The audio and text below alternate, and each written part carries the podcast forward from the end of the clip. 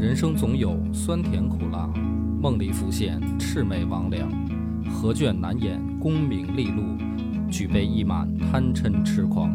野史下酒四电台，道出不一样的精彩。本节目由优琴家居天猫旗舰店冠名播出。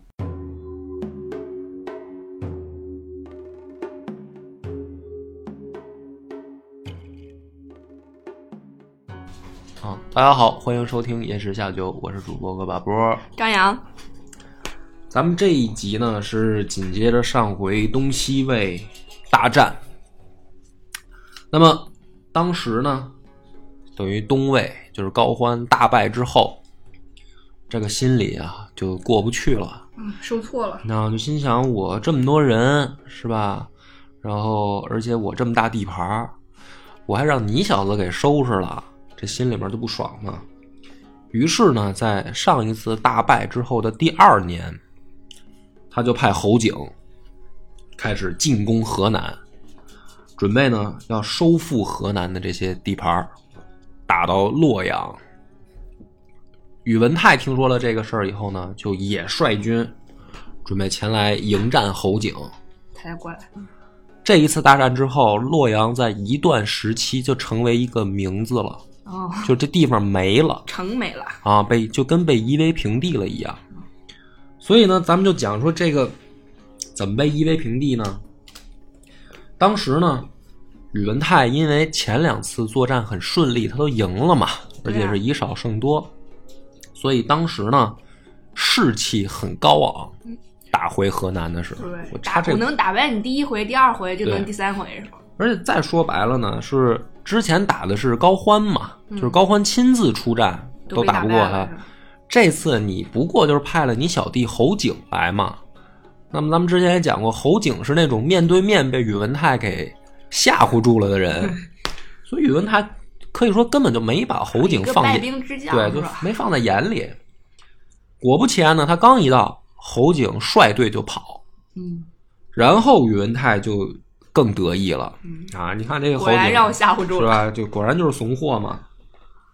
然后他就开始在后面追击，但是没想到的是什么呢？侯景不是怯战，是诱兵之计，对，就是故意先示弱，然后等你追上来以后设了伏。嗯，所以在这样的情况下呢，宇文泰战马中了流矢，直接就把他扔地上了，就是因为他太骄傲了，冲的也太快嘛。哦，他没受伤，马受伤了，把他扔地上，马对马直接挂了，啊。他趴地上以后，然后当时呢，这个马上侯景的部队就反冲回来，就开始要赶杀了嘛。嗯，当时他手下有一个大将叫李牧，这李牧呢一看这个情况啊，就拿起马鞭子就在地上就抽宇文泰，啊。干嘛呢？就是赶紧把他衣服不是赶紧把他衣服啊，就是往扒扒下来，然后往旁边一扔，嗯然后拿鞭子抽，一边抽呢一边嘴里骂，就说你你这个小兵怎么怎么牵的马什么的，哦就是就是别让这些来的人以以为。为这个是真的大哥嘛，哦。就是让他们觉得这是一小弟啊，自己在这儿拿小弟出气呢。嗯。结果呢，因为乱军当中啊，这个追上来的部队本身就是要打宇文泰，就是要拿他们首要目标嘛。对啊，然后谁要是能把宇文泰的人头拿下，那后面肯定高欢就加官进爵嘛。所以一看说这个一个战将在那地地上抽一个小兵嘛，大家就都以为说这个大哥已在已经跑了，都往后面追去了。这个时候呢，李牧赶紧把宇文泰扶起来，说：“再快跑啊！”这个趁他们没反应过来。但是呢，这个他等于躲过这一劫以后，因为他冲得太快，嗯西魏的部队也开始陆续就赶到了，就从后面赶上来，因为大哥在前面不知道死活呀，就往上冲。这样的话呢，两军就等于陷入混战了，真正的混战，战区就扩得越来越大。一开始他们呢，本来是在河桥这个地方啊，开始去混战，打着打着啊，就就就面漫山遍野，一直杀到邙山。所以这一场战役在历史上呢，也叫河桥邙山之战，还有一个名字就是河阴之战。情况就比较复杂了，乱军丛中吧，谁也找不着谁。有一位仁兄呢就比较惨，高傲曹，他不是东魏这个汉族大将吗？对啊，他来的时候呢，也是轻敌了，就是他一直就那么牛，因为前两次会战啊，他实际上是另一路主力，嗯。他没在正面战场上跟人决战，他就老觉得说，当初是老子没到正面战场，没那个机会啊发挥亮手艺。，对，说我要是在正面战场，说哪有你们西魏赢的可能啊？所以这一次呢，高傲曹就特别高调，嗯，他就弄一个大旗子，上面写着自己的名字啊，然后呢还弄着大的伞盖，就是呃不知道的以为这家伙这皇帝就来了呢。他这么一搞呢，因为混战当中啊，正找不着敌人主将呢，找不着目标呢。对他这么高调呢，人家就以为这肯定是东魏一大官儿，嗯，啊，你想能弄成这样，肯定职位不低啊。所以西魏这帮士兵呢，在乱局的情况下，就追着高傲曹打，说他这太吸引人了，这就没办法了。就你甭管你多猛啊，这个好虎敌不过群狼。这高傲曹呢，等于真的就被打得全军覆没，哇就就没办法。然后他还能单骑突围，哦，他还真跑出去了，骑着马。他跑到哪儿呢？跑到河阳城，就还跑到城下了。嗯可是呢，这个河阳城守将是高欢的侄子，叫高永乐，他一直就瞧不起高傲曹，就是因为高傲曹是汉人嘛。所以这个时候呢，一看高傲曹自己骑着马跑到河阳城下，后面还跟着一大帮追兵，这个对他就不开门，不让高傲曹进去。啊这高傲曹呢，当时也是啊，就是在底下就，就是说已经开始求饶了，就是你求我放我进去啊，然后我赶紧躲进去嘛。这个高永乐就死活就不开门，最后高傲曹气的没辙了，就掏出刀来就劈城门。他想干嘛呢？他把这城门想劈出一个洞，嗯，他钻进去就行了。结果也没劈开。在这种情况下，高晓曹后来也心一横，就想战死就战死呗，嗯但是我也甭在这儿丢人现眼了。于是转过头来，抽出刀就迎着这追兵就上去了，等于一人在城外面单挑一群好吧，啊，最后被这个 乱刀分尸。这两军啊，就是反正情况就已经非常混乱。你想，连这种事儿都发生了，就等于大将跑到城下都没给开门儿，那更何况战区里面了，基本上就谁也找不着谁了。从早上一直打到晚上，然后呢，因为两边的这个情报系统全就等于全部失效，传令系统都都瘫痪了。主要也找不着人了，嗯，甚至是什么呢？就是都不知道自己的主将还在不在还活着吗？啊。所以最先顶不住的呢是西魏，就这边，因为他们毕竟人少，嗯，独孤信和赵贵两个人啊，就琢磨这事儿，说大哥还在不在都不知道，东魏的人又越来越多，怎么办呢？他们就先率领自己的这个手下人马开始往后退，就是我尽量先撤出战局。当他们退着形成一个规模的时候，其他西魏将领也就发现了，说咱们这边有人在开始有组织的撤退了，所以整个的西魏的将领都开始往后撤。这个时候呢，就是宇文泰也发现自己整个大军就已经开始呈溃败之势了。于是宇文泰一想说：“那我也甭等着了，我赶紧撤吧。”东魏这时候呢，就抓住机会了，就说白了，两军交战就看谁能扛到底。对，那所以东魏这个时候尽一切可能开始碾杀西魏的部队。但是呢，就在这样的情况下，西魏有一个大将叫王思政，这个人呢主动带着自己的手下跳出来，开始阻击东魏的追击，就是我自己自愿给大家殿后。嗯，当时的情况是，这个王思政就杀入人群当中，就是为了给自己的兄弟们争取撤退的时间嘛。就是一一通砍啊，到最后大家就一看说这儿有个横的，咱先把他弄死嘛，就围上来砍。他最后是什么呢？就是被砍晕了，然后呢被埋在这个尸体堆里，就是因为死的人太多了，哦然后他周围的肯定手下小弟也想保护他呀，所以他他他晕了以后，其他尸体堆尸体的就把他给挡挡在底下了。那东魏这边的人呢，一想说，我得接着追你们大哥啊，就往就往往前继续追了。这哥们儿呢，等于对这场混战完了，肯定西魏是以大败告终啊。但是呢，这王思政等于就从死人堆里又爬出来了，爬出来了就是他没死，其实他是被人打晕了。但是呢，这一仗等他爬回去、跑回去以后，宇文泰就对这个王思政留下了一个很深的印象，就是这是一个真汉子啊。能，为我殿后的人，对，而且不光为他们，就整个为大军殿后，对，而且还没死。嗯。于是决定说，这个你呢留在恒农，负责整个的河南的防区。啊。虽然咱们这一仗大败了，嗯但是我觉得你是可以帮我在坚守这个最后的这个防线的嘛，就别让人家再往西打了。这个王思政呢，果然不负众望，就是两军这一场战役就算是结束了，东魏也开始收拢兵马，因为大胜嘛。然后呢，这个王思政就开始琢磨说：“我在恒农这儿我也守不住啊，咱人本来就少而且咱现在刚吃了败仗，士气也不行，这个地形也不利于防守。于是这个家伙很聪明，他跑到山西啊，去找了一个地形很险要，就是两面环山，山谷这个纵横，易守难攻的地儿。这个地儿叫玉璧城，他就跑在这个地方去加固据点儿，然后呢，以这个据点作为山西的一个怎么说呢要塞吧，嗯就是如果东魏想继续的深入西魏去进攻的话，这个玉璧就会发发成一个钉子的作用嘛。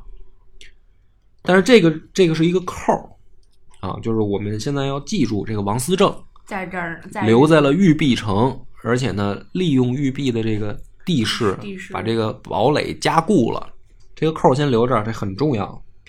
那么这场大战完了以后呢，当时就是对洛阳就成一片废墟了，就是什么都没了，就是就就跟就跟我刚才开头说的是，基本上这个就变成了只是一个地名，在地图上有这么一个地儿啊，真到那儿你会发现啥都没了。不但如此呢，等于东魏也痛失一员大将，就是高傲曹。高傲曹，所以这一仗呢，虽然他赢了，但是实际上要抢的地盘儿是是跟没有一样嘛。对，啊因为已经是夷为平地了，对，然后自自己呢还死了一个最得力的助手。嗯高欢呢，其实也就觉得说，这仗打的呀，要照这么打，嗯真没什么这个，就是咱什么都没达到。你抢地盘儿抢着了吗？好像是抢着了，可是啥增长也没有。然后我还死一好兄弟，所以从这一仗之后呢，就是四年时间里面，东西魏没有再发生过大战啊，啊，就是还真是消停了一段儿都需要休养生息，没错，而且最关键的是，两边都意识到谁也吃不掉谁了。那么这个时候就要拼内功。如果下一次再开打，都想做的准备就是说，我已经有足够的实力能一举击溃你。那么这个拼内功，其实就是要看谁的发展的速度更快嘛，生产建设更好，生产建设更好，两边都头疼。嗯说白了都不是都不是汉人 啊。这要是汉人，其实对于什么战后重建这一套也有自己的办法了嘛。可是这两边的大哥，一个高欢，一个宇文泰，其实都不是这块料。而且尤其是宇文泰最着急，因为东魏呢，它毕竟地盘大嗯，啊，人口也多对，人才也就多啊。如果按照这两位运动员的水平，那明显是东魏恢复的可能会更快嗯。所以宇文泰更着急。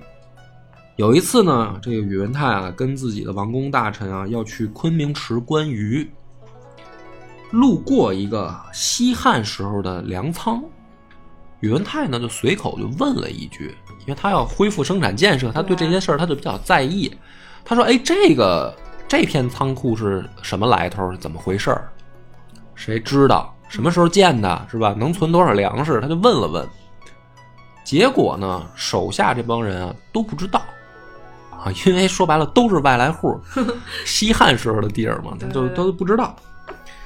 这个时候呢，恰好手下有一个小官儿，史书上说当时呢还是一个著作郎，这个人叫苏超，他就跳出来就跟宇文泰就说说这个大哥，我跟你讲啊，嗯这片粮仓是什么时候建的嗯啊？怎么回事儿？能存多少粮食？有什么典故啊什么的？就开始给他上一个历史课。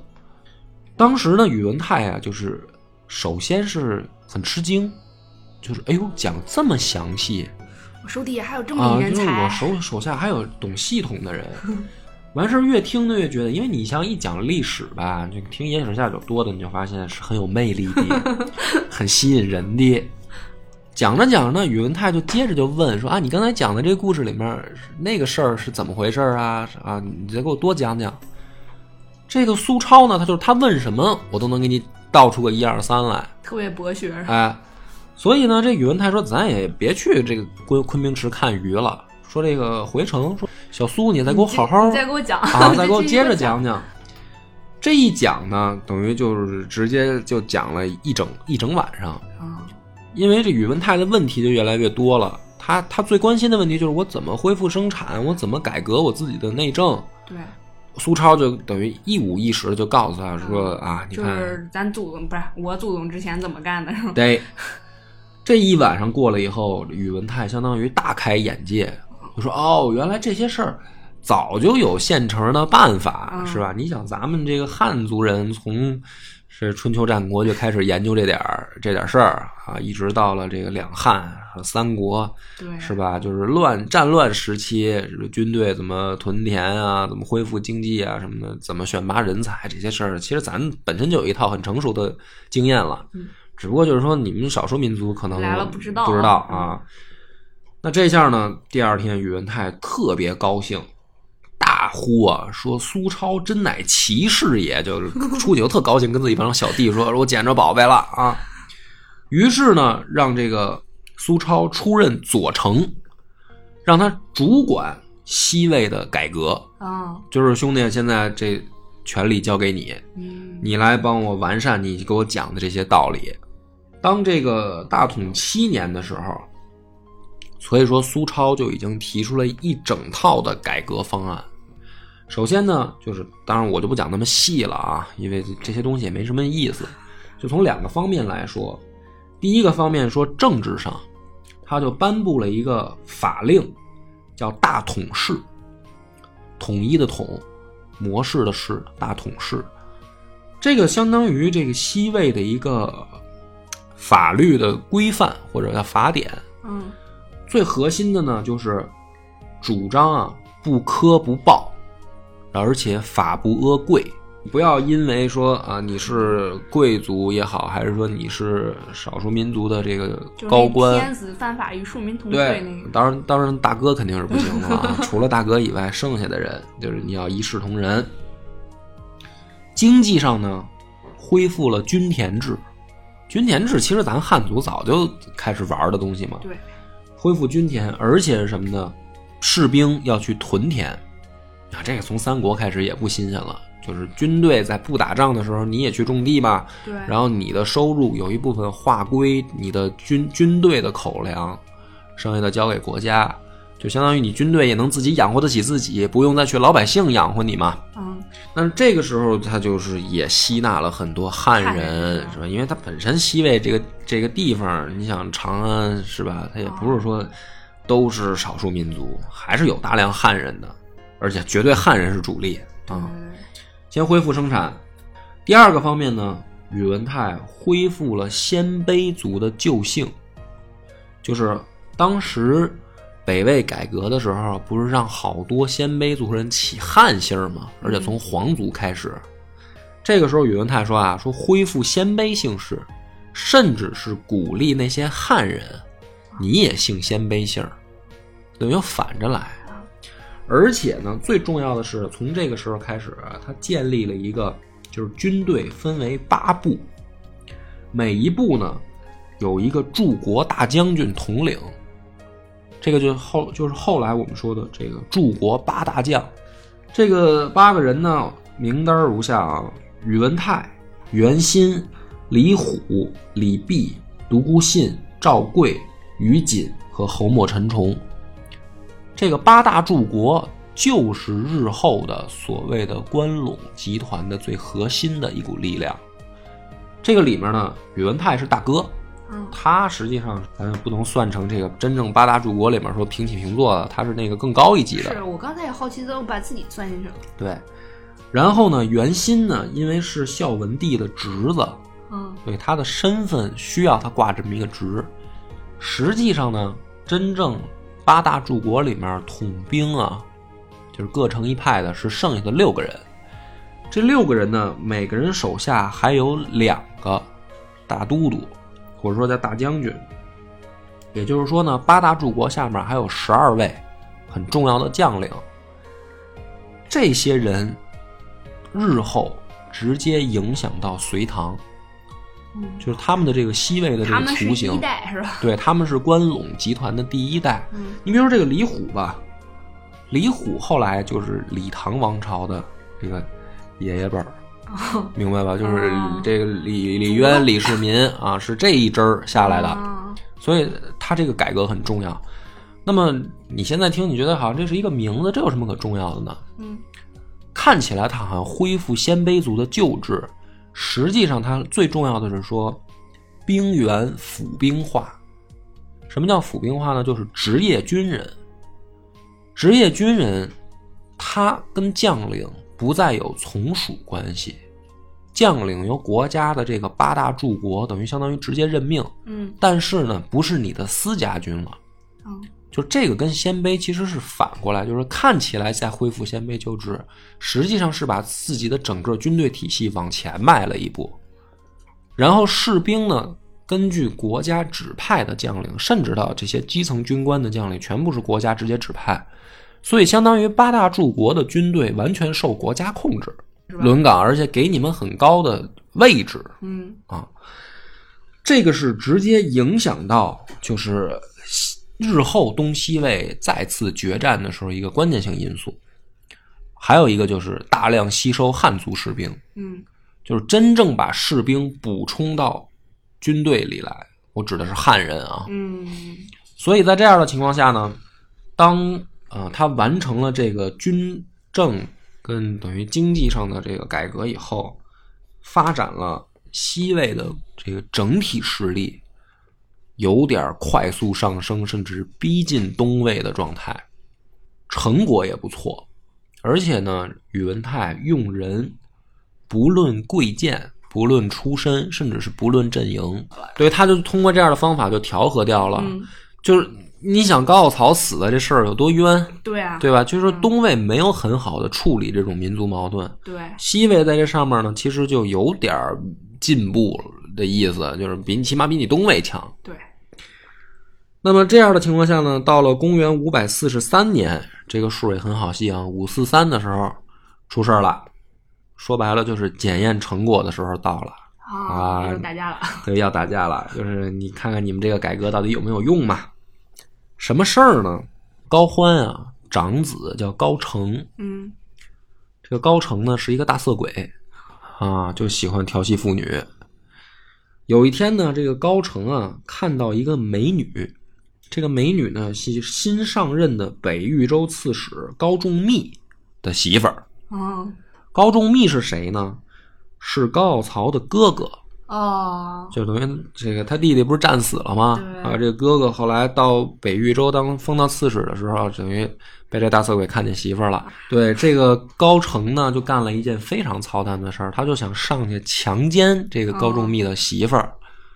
那么史书上说啊，说这个高仲密的媳妇儿是殊死抵抗，就是宁死不从，嗯而且呢，跑回去的时候说是衣不蔽体，就是已经可能被扒的露点了，然后跑回去了。跑回去以后见着老公呢，就就哭啊，嗯，我让人给侮辱了啊，谁干的呢？我了我，对，就是等于高欢的儿子。嗯，就说白了，还是有点欺负汉人的这个意思啊，就是这个高仲密呢，一听也受不了了，就是说这男人，你这个绿我肯定是太过分了，对，怎么办呢？他就拿这个北豫州整个作为礼物，要送给西魏，嗯就是你要睡我媳妇儿，那行，嗯，那我就别怪我翻脸不认人。这就是我刚才说出的事儿，就出这么个事儿啊。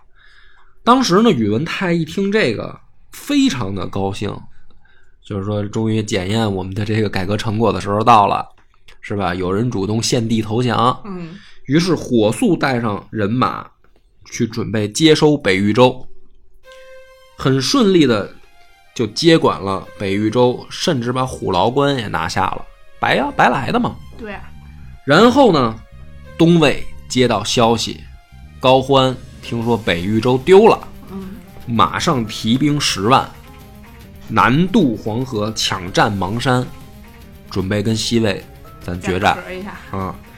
这回呢，就是两边可以说经过了一段时间的休养生息，又要爆发爆发一场大战。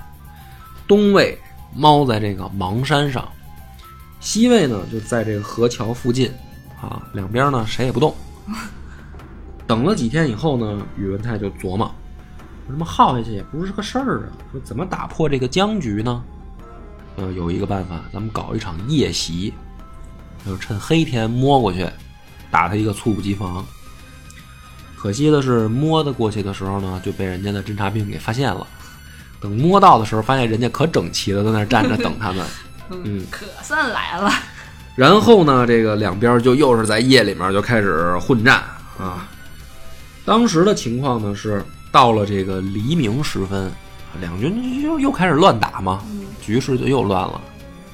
然后呢，东魏大将有一个叫彭越的，率领数千骑兵，直接冲入西魏的腹地，就这是看来是个猛男，而且一路所向披靡，就是不知道怎么这真这杀进去了，前半宿是可能是没睡醒，啊 后半宿这个醒神儿了，带着人兄弟们就冲进去了。醒醒，我们这打仗呢，这个时候呢，这个高欢一看说兄弟等于来卖了，嗯，赶紧就自己也上去击鼓，就是大军跟上啊。嗯，，诸位，诸位。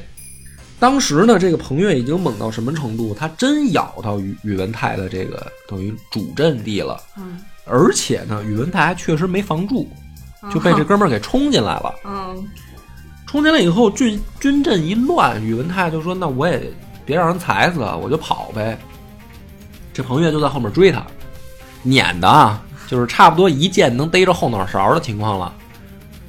这个宇文泰是真害怕了，你想这英雄啊啊，然后这个前几次基本上都是打东魏的时候也不含糊的主儿，嗯这一次还真怂了，他就回过头来就跟这个彭越就求饶，说大哥你别追我了。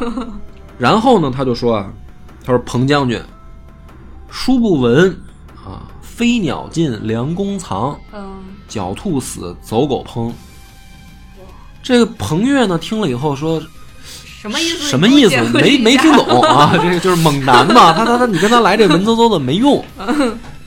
这个宇文泰呢，就跟他解释啊，就是说这都没听过，说你这真是没文化，小学没毕业吧都。说意思就是说你把我宰了嗯啊，你后面啊就没业务了 啊，你老板就不需要你了。嗯说我给你个良好的建议啊，一个不成熟的小建议，你呀、放过我，嗯我那个大帐里面有的是金银财宝，啊，说你打仗为什么呀？不就是为了发财发财吗？升官发财吗？对啊，说你你去我大帐里面，你赶紧把那些宝物拉走。没想到彭越就同意了，就同意了，对，就是这我是战前策反，属于很好劝的那种人。听劝，同意了以后呢，他就真的去营帐里面把这宇文泰的金银财宝都给拉出来，回这个主阵地嗯，找大哥去了。回去怎么交代？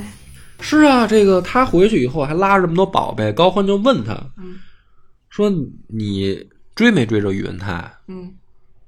彭越说：“差点追着了。啊，还行，还会转个弯儿啊，没有，他说差点，他他他挺实诚。他说：“那你为什么不追了？”彭越说：“说他告诉我，飞鸟尽，良弓藏，狡兔死，走狗烹。”当时啊，给高欢气的，说他妈的怎么这么没脑子呀？就到我这儿来了，气到什么程度啊？他就揪着这个彭越的头，嗯往地上砸，就是你个王八蛋！说你要是把他宰了，咱们这个就等于这西魏，咱们就就就停汤了呀！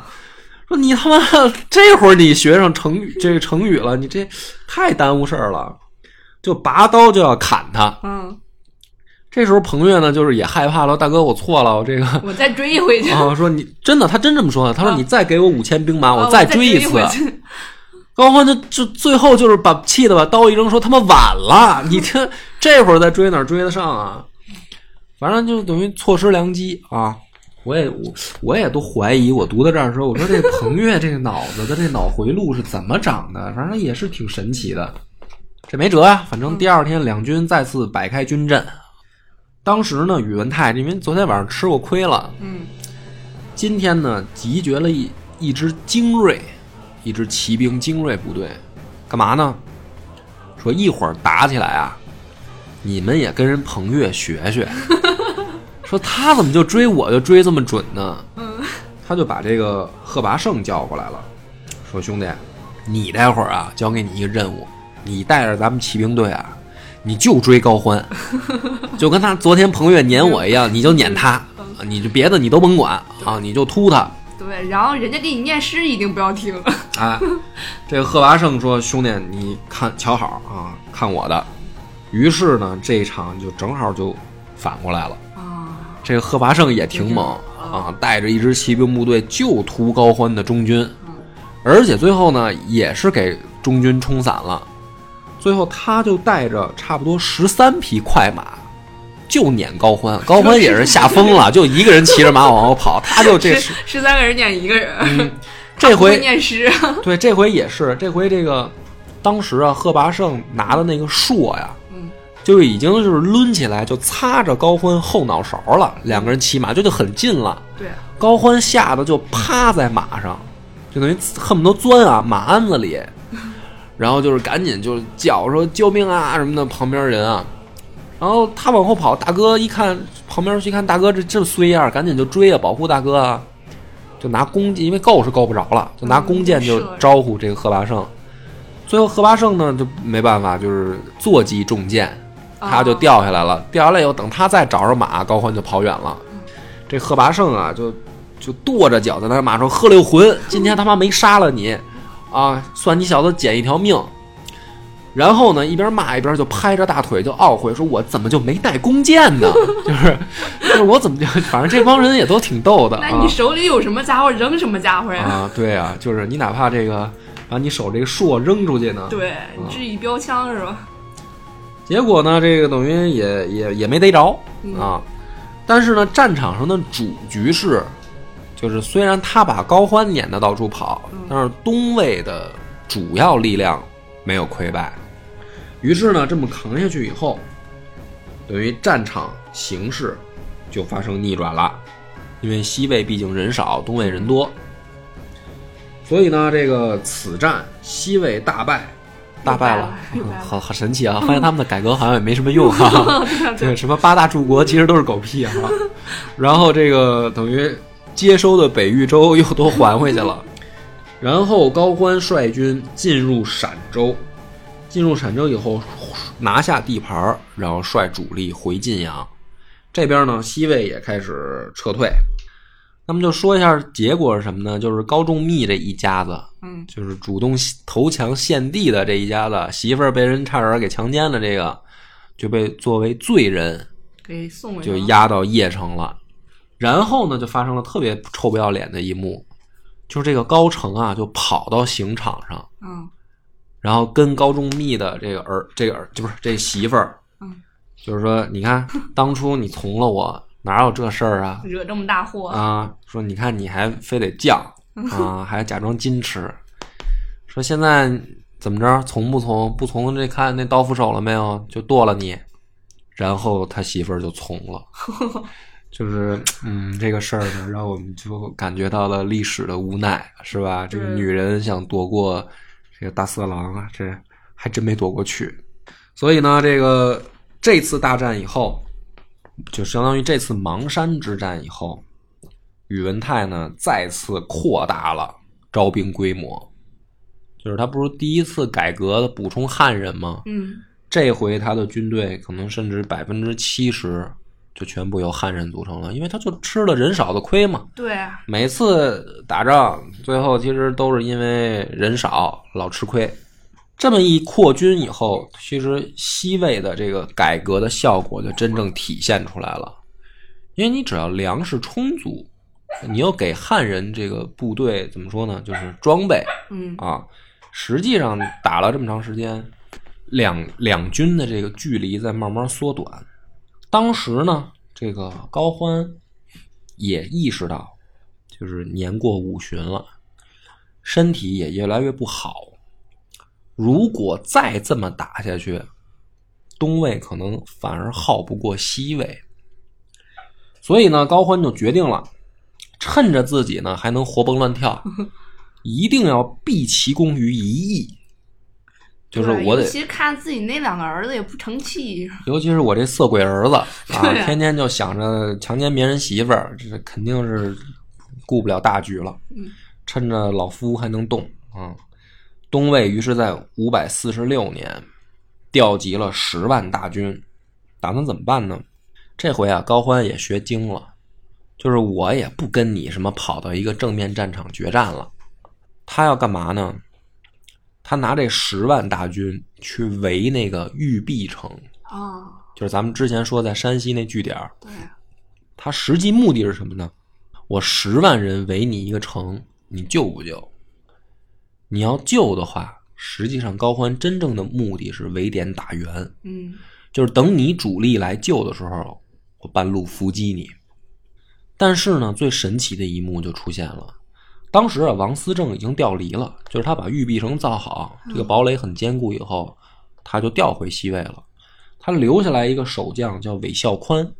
这个韦孝宽呢，看着十万大军来了以后呢，评估了一下，我也不知道他怎么评估的，我能坚持多久？他就认为我能守住，于是他就没给大哥写求援信。哦，然后这事儿就已经够神的了吧？嗯他可能真是对王思政的这个 这个建筑建筑学比较比较有有信任有信心啊。等到宇文泰真的接到消息，这就不是等于不是王思政送的消息，嗯是真的前方战报传回来。宇文泰也很有信心，就真的没去管这个韦孝宽。嗯，于是呢，高欢就发现了一个很尴尬的局面，对，就是十万人把玉璧城围了以后，对方根本就没打算来救援。那这个高欢就就想说，我这跟你决战啊，嗯啊，你你不理我，那你就别怪我了，那我就白送的城我干嘛不要啊？他就开始攻这个玉璧城，然后这一切就真的不可控制的，竟然朝着韦孝宽的预想发展了。就是这十万人竟然没打下来，就是没就是打不下来，所以我特别想知道啊，就是我这个要是将来走访的话，我觉得这个玉璧这地方，我一定想去看看看到底是个什么地形儿啊，就是这韦这个韦孝宽守的这城是怎么造的。打不下来以后呢，这个高欢也挺丢脸，就心想我这十万人在这儿干耗着也不行啊，说咱们啊，说咱们这个强攻不行，智取吧。这一幕幕就上演了。第一招断水，他把这个周围啊这个水道都给截断了。然后韦孝宽呢跟城里打井，就没事儿啊，就这第一招就算是给破功了。第二招呢，这个高欢也查呀，说这个这个汉族这帮兵圣兵仙的都怎么弄的呀？啊，水攻不行，还有土攻。挖地洞，哎，没有，他没有，他现在在外面垒垒土山，哦，往高了挖。哦，然后韦孝宽那边呢，两个城楼之间搭了一个桥，就是因为城楼不是高嘛啊，他又搭一桥，在桥上面他又垒。那他本来就比那个就是高欢垒的就高啊，嗯。然后两边就就就跟马马楼比赛似的，看谁马的高。高欢一想，我这这这么着也不行啊，然后就是你想那个钻地洞吧，嗯，钻地洞，然后那个韦孝宽那边就挖一深沟啊，然后能插上竹签子，哦，我以为放上水，你进来就淹死，进来就淹死，过来一个扎一个，然后最后扎都嫌麻烦，他直接在那个沟里面啊放火点烟，然后往洞里扇，就是你 你也甭想过来，这个挖地洞也不行。最后高欢又想一招，烧墙。他不是挖那个地洞吗？他说我也不钻过去了，嗯。我在过你城墙下面的时候啊，我同时拿木柱子先吃支撑上，嗯然后等我都支撑好了以后，在底下开始放火，把这木柱子同时烧断，啊，然后你那墙就塌了，然后你那墙就自己就塌了嘛。嗯然后成功了吗？成功了嗯。然后墙塌了以后，韦孝宽在这塌的墙后面再造一个木栅栏，然后接着防守。反正就是你就是甭想进来。最后呢，给高欢逼的没招了，说这个你看水攻也不行，土攻也不行，是吧？反正是金木水火土都不行，怎么办呢？打心理战，他就弄了呃这个一大堆弓箭手，往里面射这个信箭，啊，把这个布条上面写好字儿，射进去，上面写什么呢？